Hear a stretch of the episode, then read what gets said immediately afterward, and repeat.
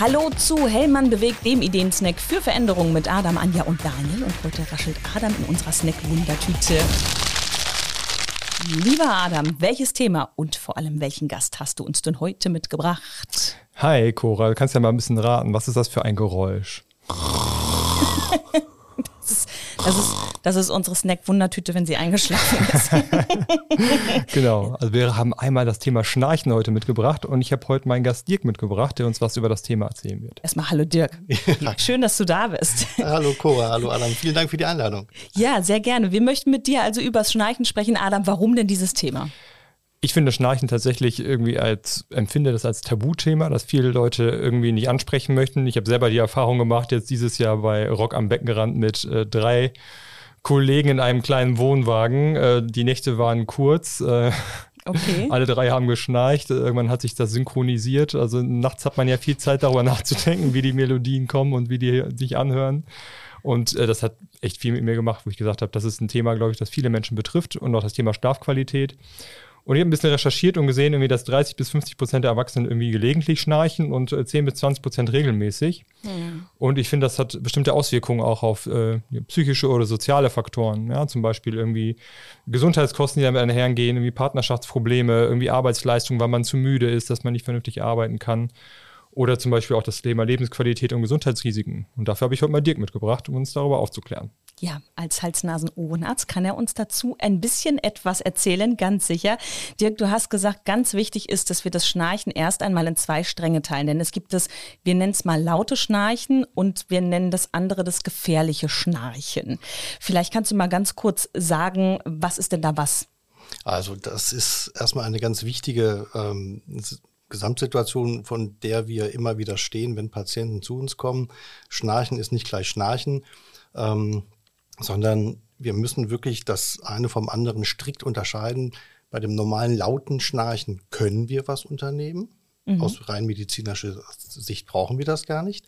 Aber bei dem gefährlichen Schnarchen mit einer sogenannten schlafbezogenen Atmungsstörung sind wir schon gezwungen, dem Patienten irgendetwas anzubieten, damit hier die Folgen davon nicht außer Acht gelassen werden. Ja, wir gucken uns das gleich ganz genau einmal an und äh, zwar eben beide Schnarchtypen, sage ich mal. Starten wir doch mal mit Typ 1, also äh, der, der, ich sag mal, einfach der laute Schnarcher. Du hast gerade gesagt, Auswirkungen auf meine Gesundheit hat das eigentlich überhaupt nicht, wenn ich laut schnarche. Richtig, prinzipiell erstmal gar nicht. Es stört halt, wie Adam eben schon, schon sagte, die Bettnachbarn ähm, oder Bettnachbarin. Ähm, aus rein medizinischer Sicht ist es, wie gesagt, nur laut. Beiden ähm, ja, ich will mal sagen, Diagnosen in Anführungsstrichen ist gemeinsam, dass letztendlich die Luftzufuhr über die oberen Atemwege in irgendeiner Art und Weise verengt wird. Mhm. Und wenn das der Fall ist, muss die Luft ja einfach mit einer höheren Geschwindigkeit da ähm, irgendwo in die Lunge kommen. Und das erzeugt Vibrationen, Turbulenzen und die Schleimhaut fängt in irgendeiner Art und Weise eben an zu flattern. Und das macht Atemgeräusche. Und bei dem Patienten mit einer schlafbezogenen Atmungsstörung ist das letztendlich so ausgeprägt, dass die Atemwege wirklich periodisch immer mal wieder für Sekunden bis hin zu einer Minute einfach blockiert werden und die Patienten eben eine Apnoe-Phase haben, einen Atemstillstand. Mhm, okay, das kann man sich vorstellen, dass es gefährlich ist. Wir hören gleich nochmal äh, genau, warum denn das so gefährlich ist. Vielleicht nochmal zu diesem lauten Schnarchen. Also das bedeutet, die Ursache ist, die Atemwege sind verengt. Nun gibt es ja aber auch so eine, mm, ja, ich sag mal, so ein Stereotyp, wer denn jetzt äh, der typische Schnarcher ist und den hast du uns auch mitgebracht. Kannst du mal sagen, wer ist denn der typische laute Schnarcher? Ja, jetzt bedienen wir Klischees. Ja, das machen wir das gerne. Machen wir, wir hebeln sie auch gleich wieder aus. Genau. Also der klassische ähm, Schnarcher ist letztendlich männlich im, im mittleren bis höheren Lebensalter. Er ist in der Regel ein Rückenschläfer, er ist übergewichtig mhm. und er ist letztendlich dem Abendschlummertrunk, ähm, generell dem Alkohol, aber auch dem Nikotin nicht abgeneigt. Mhm, okay, das ist eigentlich der äh, typische Schnarcher, aber das stimmt nicht so immer, dass die Männer nur schnarchen. Das wollen wir eben nochmal sagen, auch Frauen ja, schnarchen. Ne? Richtig. Ähm, wenn wir in die Statistiken gucken, haben wir ein Verhältnis von 60 zu 40 zu Ungunsten, wenn wir so wollen, erstmal der Männer. ähm, eine interessante Studie aus England aus dem Jahr 2018 hat aber gezeigt, dass Patienten im Lebensalter zwischen 24 und 35 mit einer Nasenatmungsbehinderung ähm, untersucht wurden und ähm, auch im Schlaflabor und die haben eben wirklich zeigen können, dass hier äh, 35 Prozent der Frauen gegenüber nur 31 Prozent der Männer schnarchen. Mhm, okay. Also, hier kommt die Wahrheit raus. ja, Adam, also hättest du in einem Zelt mit Damen geschlafen, wäre es vielleicht noch schlimmer gewesen. Guck mal, was Anja dazu gesagt hätte. Also, ähm, das bedeutet, wenn wir aber nochmal auf dieses Klischee gucken, da ist ja auch ein bisschen was Wahres immer dran. Wenn du gerade gesagt hast, Übergewicht, Rückenschläfer, kann ich denn, wenn ich sage, ich möchte hm, etwas tun gegen mein lautes Schnarchen, auch wenn es eben nicht medizinisch gefährlich ist, aber es stört meine Partnerin, meinen Partner, es stört vielleicht mich eben selber, kann ich denn da was gegen machen? Ja, ähm, sicherlich kann man dagegen etwas unternehmen. Wie ich anfangs sagte, man muss nicht, aber ähm, es darf ja schon eine verbesserte Schlafqualität dann letztendlich auch ähm, für alle Beteiligten erreicht werden. Ähm, hier ist vor allem das Thema Schlafhygiene, wie wir es nennen, ein ganz wichtiger Faktor. Den betrifft letztendlich jeden von uns, dass wir, ja, dass die Seitenlage in der Regel immer eine bessere und gesündere Schlafposition innehat, was natürlich auch dem Schnarchen positiv entgegenwirkt. Die Zimmertemperatur sollte nicht zu warm, nicht zu kalt sein. Hier sprechen wir von einer Temperatur von etwa 14 bis 18 Grad als Optimum. Aber auch ein geregelter Schlaf-Wach-Rhythmus ist wichtig. Also geregelte zu Bett Zeiten, so gut es eben geht. Leichtes Essen am Abend, ähm, nicht fetthaltig, nicht zu eiweißhaltig. Ähm, und eben der Schlummertrunk, eben schon angedeutet, führt letztendlich dazu, dass wir einen unruhigeren Schlaf erst einmal haben. Und ähm, was dann letztendlich beim Schnarchen das eigentliche Geräusch ausmacht, ähm, hatte ich ja eben schon angedeutet, dass eben durch die ähm, anatomischen Verhältnisse im Schlundbereich, aber auch im Nasenbereich, gerade im Schlundbereich, die Muskulatur im Schlaf erschlafft und dadurch eben ein vermehrtes ähm, Vibrationsgeräusch hervorrufen kann. Du, ich habe eine Frage. Jetzt wissen wir ja, okay, wenn die Leute schnarchen, was das für Auswirkungen hat, woher es kommt, aber wie spreche ich denn so eine Person an, wenn die sowas hat und mich da stört? Du bist jetzt kein Beziehungspro, äh, kein äh, Beziehungscoach, wollte ich gerade sagen, aber hast du aus deiner ich Erfahrung. Ich glaube schon, offen damit umzugehen, das ist wichtig. Das erlebe ich auch immer wieder, dass der Partner, die Partnerin, ähm, derjenige ist, diejenige ist, der dazu, die dazu drängt, ähm, so geht das nicht weiter.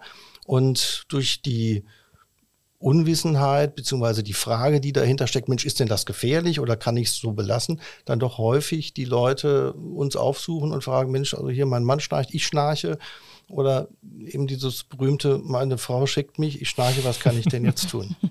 Kommen wir doch aber mal zum gefährlichen Schnarchen. Das beeinträchtigt mich ja tatsächlich auch gesundheitlich. Richtig. Und da trennen wir auch wirklich ähm, das Gute vom Bösen, die Kühe von der Pflicht, wenn man mhm. so will ähm, weil einfach hier das gesundheitliche Risiko ähm, doch im Vordergrund steht.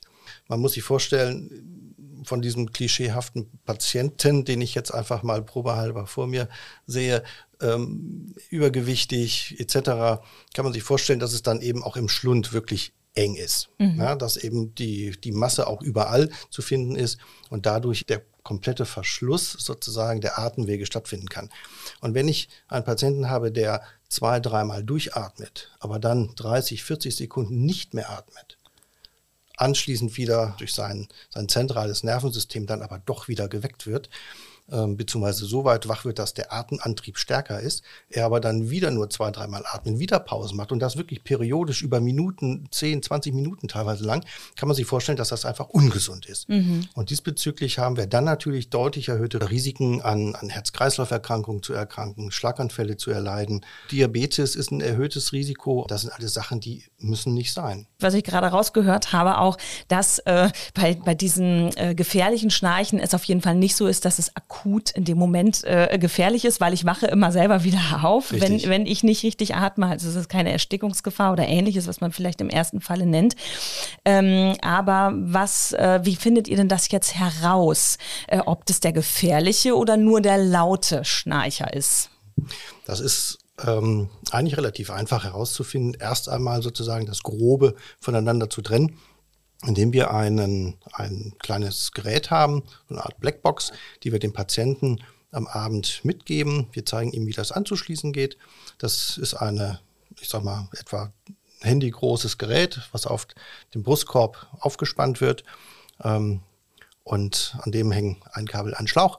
Der eine Schlauch geht in die Nase, der misst einfach den Atemflow, wie ich entsprechend atme, ein- und ausatme. Der andere ist ein Fingerclip, den wir häufig schon kennen, äh, viele von euch.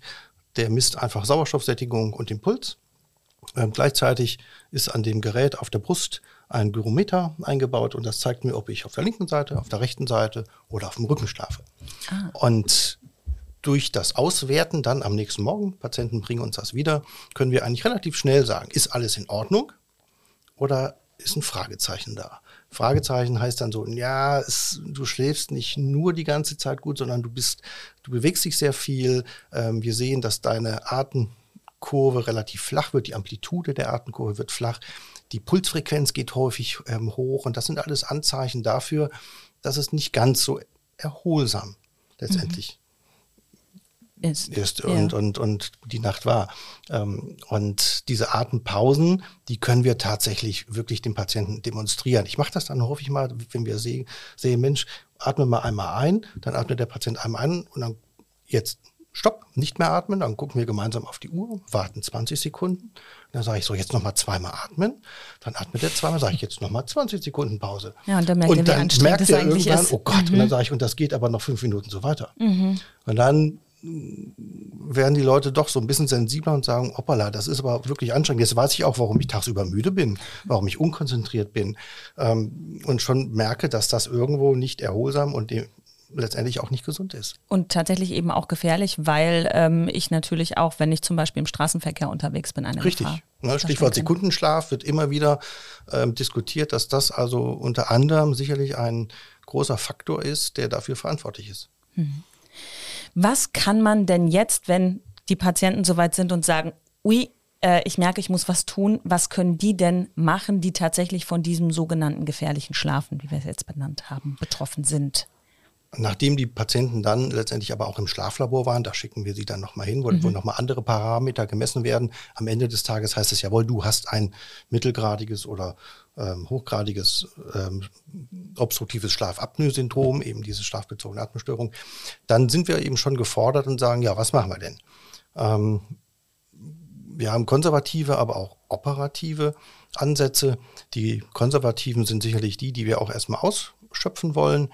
Das heißt, die Patienten müssen abnehmen, wenn sie denn übergewichtig sind. Die Patienten werden da auch häufig begleitet von, von Hausärzten oder Krankenkassen dergleichen. Ähm, wir haben ähm, letztendlich ein ganz effektives äh, Mittel, nämlich die sogenannte Schlafmaske. Das heißt, wo dem Patienten ähm, die Raumluft mit einem erhöhten positiven Druck angeboten wird über eine Maske, die über Mund und Nase geklemmt wird, gespannt wird. Und dieser positive Überdruck, die Luft wird noch angefeuchtet, ähm, hält letztendlich die Atemwege offen. Mhm. Und damit ist das Problem in Anführungsstrichen erst einmal wirklich erledigt. Die Patienten haben keine schlafbezogene Atmungsstörung mehr. Ähm, andere Möglichkeiten, wenn wir dann letztendlich aber auch in Richtung ähm, operative ähm, Geschichten gehen, dann haben wir die Möglichkeit natürlich abhängig von der Anatomie diese Atemwege zu optimieren.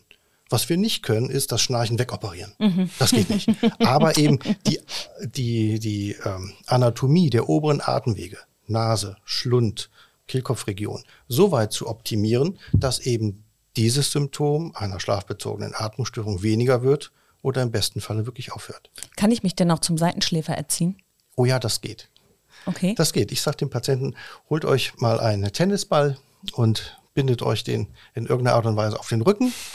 Und ich verspreche euch, nach zwei, drei Wochen seid ihr automatisch Seitenschläfer. Ach weil das einfach so unangenehm ist und ich das so äh, drin reinkriege, dass die Patienten also wirklich sagen, äh, Mensch, Sie haben recht, das ist, ich schlafe gar nicht mehr auf dem Rücken.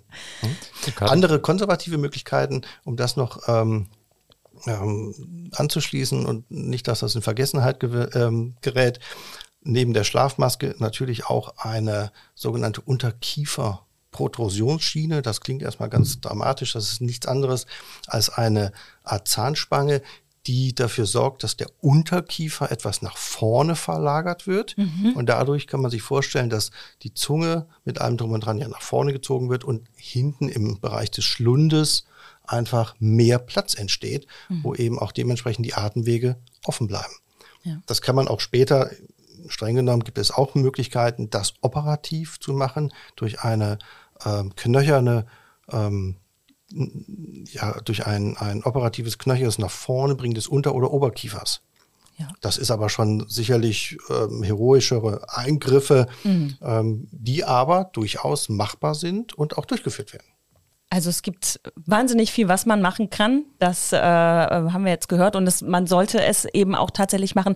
Adam Hellmann unterstützt ja auch in vielen Bereichen. Sicherlich hast du uns auch wieder einen Strauß voller Angebote mitgebracht, wie ich dich kenne. Ja, tatsächlich. Das eine ist unser Gesundheitsblog zum Thema gesunder Schlaf. Den wollen wir parallel auch zur Sendung einmal veröffentlichen, ah. sodass äh, die Mitarbeiter sich das online einmal durchschauen können, was wir, was mein Praktikant, der Lars, für tolle Ideen aufgeschrieben hat zu dem Thema. Dann einmal das äh, kostenlose Online-Seminar zum Thema gesunder Schlaf oder Schlafhygiene. Mhm. Das fängt dann äh, parallel an, steht alles im Gesundheitsblog. Und ich glaube, das sind so allgemeine Themen. Dirk sagte das so schön, äh, der typische Schnarcher, äh, Übergewicht, Nikotin, Alkohol. Und da gibt es natürlich auch viele Angebote der Krankenkassen oder von Hellmann, die wir auch da zur Verfügung stellen können, wie das zum Hansefit, wo man sich mit dem Thema Bewegung auseinandersetzen kann. Für 20 Euro im Monat äh, über 5000 Einrichtungen in Deutschland nutzen kann. Ich glaube, damit ist ein guter Start gewährleistet. Und wenn ihr da noch eine spezielle Frage zu habt, dann steht Adam natürlich selbstverständlich immer fürs Gespräch zur Verfügung. Dirk, vielen lieben Dank, dass du uns diese ganzen Infos mitgebracht hast und, und sie so erklärt hast, dass wir, auch wir sie als Nichtmediziner verstehen. Vielen, vielen lieben Dank dafür. Ja, nicht zu danken. Ich hoffe, ich konnte euch da ein wenig ähm, in die Thematik mit einbeziehen. Und es ist ein spannendes Thema. Und ja, wenn ihr Probleme habt, dann geht zu euren Hals-Nasen-Ohrenärzten. ja, danke natürlich, liebe Hellmann Family, fürs Reinhören. Und wenn ihr euch ein Thema wünscht, dann könnt ihr das gerne an uns herantragen. Also ein Thema, was wir hier mal in einer Episode besprechen sollten. Am besten per E-Mail an snacktüte.hellmann.com und Snacktüte wie immer mit UE. Und damit war's das auch schon wieder mit Hellmann bewegt. Hört auch beim nächsten Mal wieder rein. Dann bringt Daniel euch einen Ideensnack für Veränderungen mit. Bis dahin alles Gute. Ciao, danke. Tschüss. Danke auch. Tschüss.